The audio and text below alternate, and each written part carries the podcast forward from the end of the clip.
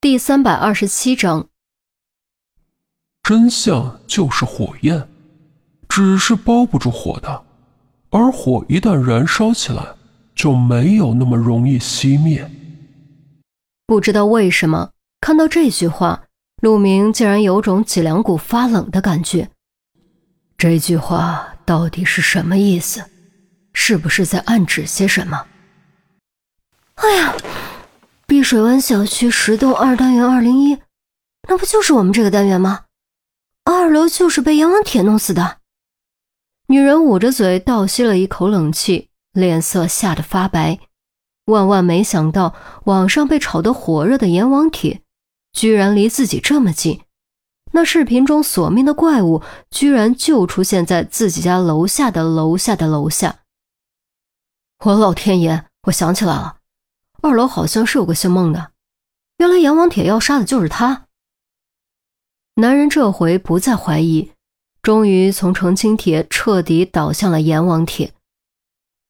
警察同志，难不成你就是为了阎王铁来的？阎王帖就是你们发的，对不对？女人反应很快，经过白无常贴出的地址线索，立刻将阎王帖和陆明联系起来。陆明这回再也没有任何否定的余地，只能点点头，严肃地说：“这件事情是命案，而且造成了很不好的社会影响，问题相当严重，绝不只是一篇帖子看个热闹那么简单。你们明白吗？”夫妻二人面面相觑，先后点了点头。本来二人的确只是看个热闹，可得知就发生在自己身边之后。二人都感觉到了害怕。陆明逐渐放缓语气：“我们警方现在一方面在尽力调查真相，另一方面在尽可能将不良影响降到最低。你们都是有思想、有觉悟、明是非的人，相信能够理解我们的难处和苦衷，所以希望你们能够保密，不要四处传播，造成更大的影响，可以吗？”呃，好的，好的，我们明白，我们保证不乱传，对吧，老婆？男人赶紧给女人使眼色，对对，我们不会乱传的。不过地址都出来了，能瞒得住吗？女人点头肯定之后，又表示怀疑。这方面我们会努力的，谢谢你们的配合。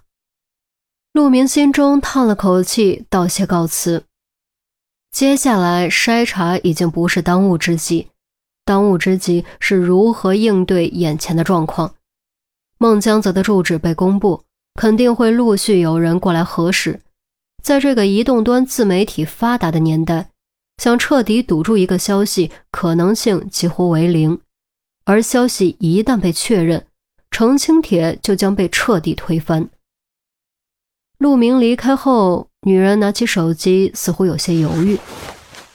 老公，如果把这事儿发朋友圈，我们会承担责任吗？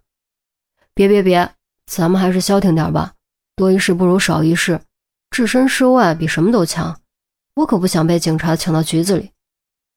嗯，说的也对，我也不回帖了，还是静静的看吧。老公，你看，澄清帖真的炸了。唉。炸就炸吧，关我们什么事儿？只希望别扯到我们头上。男人虽然这么说，但还是凑了过去。警局大办公室，于西和韩淼呆坐在电脑前，彻底乱了方寸。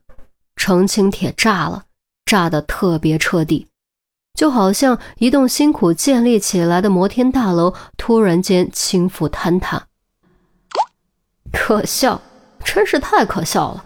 最后的赢家居然是阎王帖，我也是呵呵哒了。居然一直在欺骗我们，管你们是什么东西，都给老子去死！不管为了什么，谎言就是不可原谅的。本月第一次大戏，六六六六六，楼下走一波。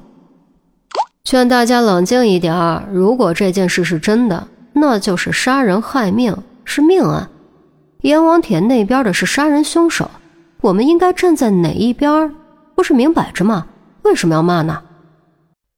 嘲笑者有，谩骂者有，其中不乏尖酸刻薄、不堪入耳之言，网络暴民的恐怖之处尽显无疑。当然，也有人表示理解，然而终归只是少数。嗯，这下完蛋了！早知道会这样，当初就该直接封掉他的帖子。韩淼扯着头发，后悔不已。封帖没用的，封了他难道不能重发吗？就算封了账号，他也能重新注册，IP 就更没办法了。这家伙根本就不在国内。说的也对，那我们接下来怎么办？坐以待毙？韩淼看向于西，于西强自镇定，仔细想了想。这边我们已经彻底败了，就看钟离和郑月那边有没有进展了。其实陆队他们那边也很麻烦，一个单元的住户问起来怎么说啊？碰到跑去证实的人，到底是解释还是不解释？嗯，啊，好烦呀！怎么又是这么麻烦的案子？这年头杀人犯都很喜欢秀智商嘛，普普通通的罪犯都跑到哪儿去了？韩淼发泄似的胡乱搓了几把自己的头发，搓的头发乱七八糟，堪比鸡窝。唉，于西叹了口气，自己参加工作以来。的确遇到了很多高智商犯罪，严心爱就是其中代表。不但手段狠辣、心思缜密，而且特别喜欢秀，仿佛从中可以得到一种变态的成就感和满足感。这个案子中，白无常先发帖再杀人，故意炒热帖子增加影响力，行事高调之极，处处透着嚣张气焰，看似也是为了获得成就感和满足感。实则有可能并非如此，至少于西认为不仅仅是如此，在高调的表面之下，一定还隐藏着什么不可告人的秘密。直到下班时分，陆明、周丽君还有钱宝贝才回来，三人累得够呛，说话嗓子都哑了，一进办公室就可劲儿往肚子里灌水。陆明的脸色很难看。于西和韩淼一看就知道没好事，一问之下果然如此。白无常贴出地址之后，陆陆续续有好事之人出现在案发现场楼下。面对这些人，陆明不敢亮出刑警的身份，否则只会彻底坐实证据，助长白无常的气焰。至于同一单元的居民，陆明早已亮出了刑警身份，后悔也为时已晚。迫于无奈，只能挨家挨户做思想工作，说服他们配合警方工作，对本案的事情三缄其口。当然，会不会有人表面承诺，背地搞事，那就不是他们所能控制得了了。发生这么多事，按时下班自然成了奢望。好在众人都已习惯，并没有人提出抱怨。稍作休整，陆明召集众人开了个临时会议。没有去会议室，就在大办公室进行，主要讨论对策和接下来的侦查方向。